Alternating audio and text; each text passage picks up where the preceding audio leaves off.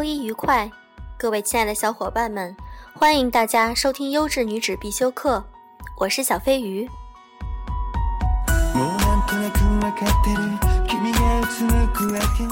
今天让我们来探讨一下，当开始讨厌自己的时候，我们该如何去应对呢？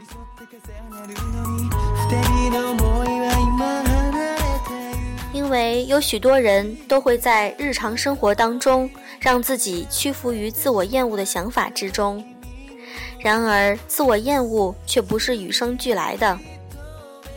正如 Annalie Rufus 所述，我们不是天生自尊心低下，这也不可能，因为新生的大脑缺少这一能力。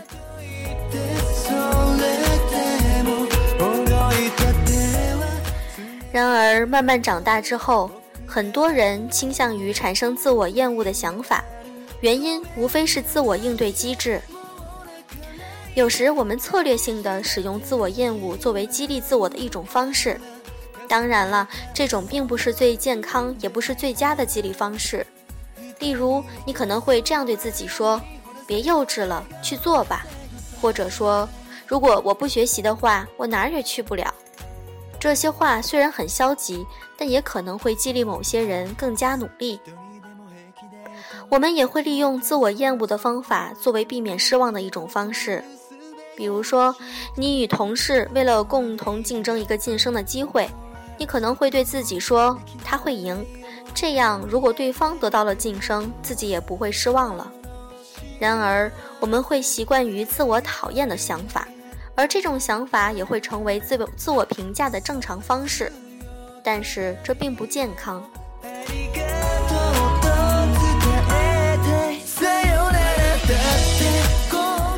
接下来是自我厌恶思维模式的关键标志，以及如何更好的爱自己的建议。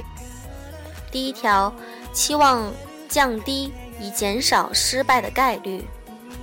没有人喜欢失败。但是，制定低水平的期望与目标，在实现它们之后，对你的自尊心也没有太大的帮助。除此之外，强迫自己制定低标准的目标，你就是在下意识地告诉自己，自己不够优秀，不够实现伟大的目标。追随伟大梦想和目标，无论如何会让人感觉到畏惧，但是这样也会更好地激励人心。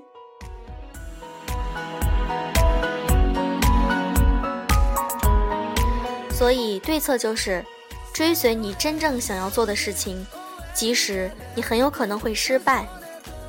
学着与失败和平共处很困难，而且我也不知道有谁可以完美的做到这一点。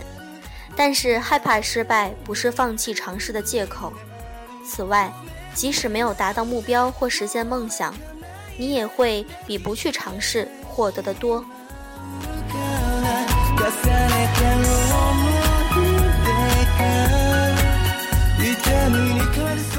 第二个现象就是，你可能会为每件小事去道歉。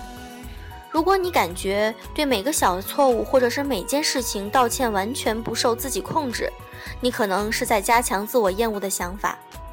为生活当中的每个小错误而道歉，这就是在微妙的重申你总是犯错误，而实际并非如此。因为他人的坏脾气而道歉，可能让自己显得彬彬有礼，但这实际上是在说。那人的脾气坏，是因为我犯了错误，而这可能性也不大。所以对策就是转用评论或者解释。当你想要道歉的时候，还是省省吧，没完没了的道歉只会让他们贬值。不去为小事道歉，而是去评论或解释吧。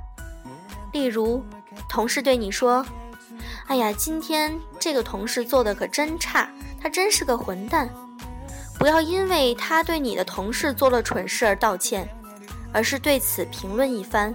比如说，他可能还没喝咖啡吧，这样就可以活跃一下气氛。你的同事也可能会大笑，这就让你们俩一天都会过得很舒服。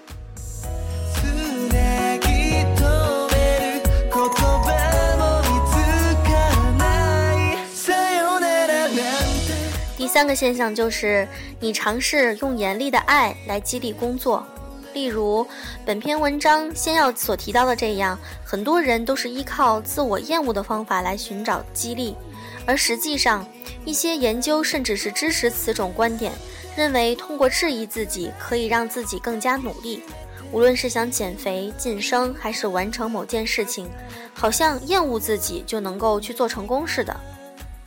Christine Neff 指出。人们对自己严厉的主要原因之一，就是害怕如果不对自己严厉，就无法激励自己，而这种害怕随之而来的是严厉的爱以及自我质疑，是有危害的。尝试用自我激励、自我厌恶来激励，或会导致不必要的焦虑或担忧，甚至会妨碍你的行动和动机。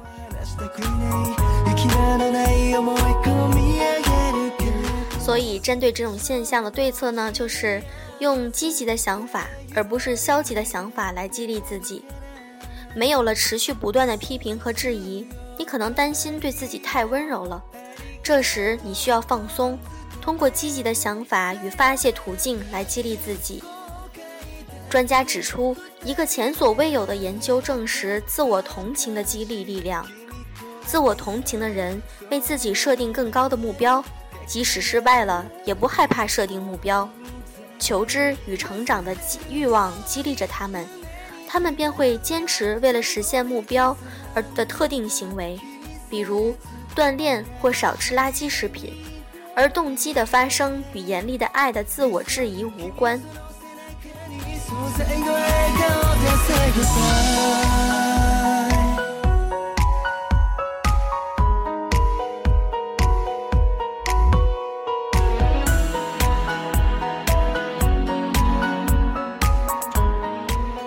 四个现象就是，你将重点放在犯错误的时刻上。如果对于对与错你有一个健康的理解的话，你就会知道你不可能一直正确。然而，当你有自我厌恶的性格时，你就会倾向于记住犯错误的时刻，而不是做正确事情的时刻。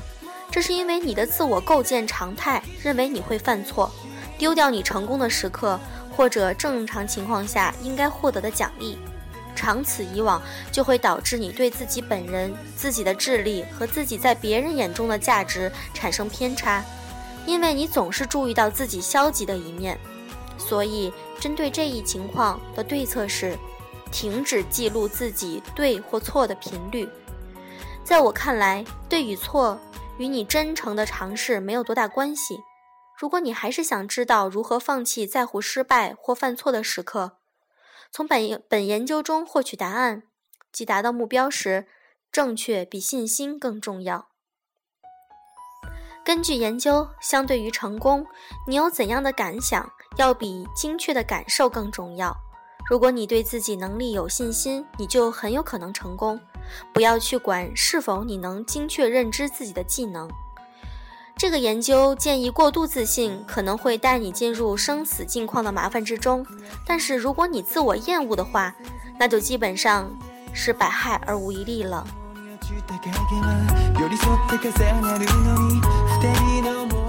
第五个现象就是，你经常羡慕他人，你老是嘀咕着如何才能赶上比你好的人。第一呢，这不现实；第二，无理由的贬低自己。每个人都有积极或者消极的一面，老是将眼光放在自己消极的一面，而总是看别人的闪光点，这样是毫无意义的。所以对策就是自己与自己比较，不要老是想着赶上别人，而是要赶上自己的目标以及在这一生当中的成长轨迹。当然了，你已经学到了许多新知识，你也可能成就颇丰。将眼光放在如何提高自己上，不要管别人的事情。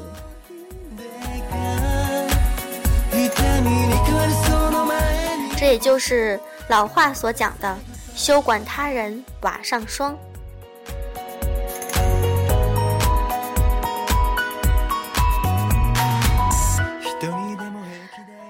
以上我们讲的这些现象和应对的对策。希望小伙伴们都能够听到心里去，因为我发现，不论是我还是周边的朋友，或者是同事，都会有这种现象。比如，我们经常会否定自己，在否定自己的同时呢，也就大大的降低了我们的自信心。如果我们经常去考虑消极的一面，而不是去看到自己非常正面、积极的一面的话，我们自己的情绪首先会受到影响。这样，在设定目标的时候，就会离我们实际的设定的目标有可能会偏小。当我们没有达到我们设定的目标时候，自然会有一种沮丧的心情。但是，如果你正确的看待失败与成功之间的这种关系，你就会能够很好的处理掉自己这种感觉、这种情绪和感情。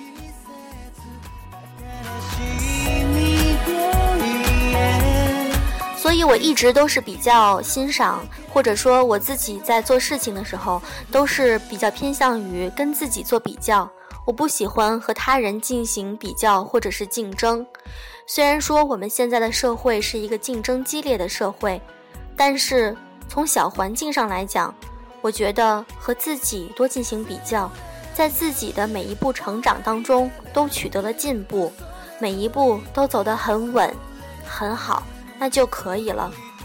在这种过程的培养当中，我们自己就能够感受到每一步的成长和自我的激励，这是在人生当中非常重要的一个心理暗示。当你做每一件事情的时候，不是把关注点放在一定要成功或者失败了我该怎么办，这样子你就会发现自己在做事情的这种阶段性的过程中，就会有一定的收获。所以我们觉得，无论是失败还是成功，我都有进步。即便失败，我也能够很很好的、很理智的去应对失败，去处理好我自己的情绪。这样来说，也是一种进步啊。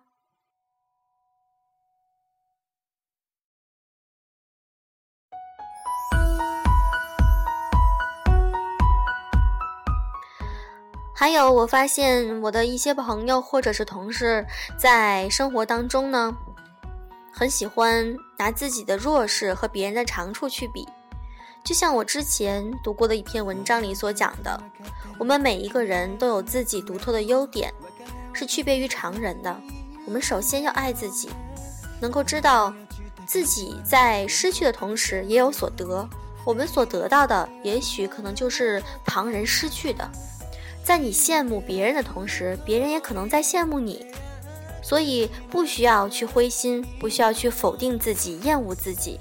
我们将这种情绪抛开，我们首先要做到的就是很好的给自己一个积积极的正面的评价，这样对我们的人生遇到困难，或者是当我们遇到很一些嗯沮丧的情绪的时候，我们都可以很好的去处理，这不是很好吗？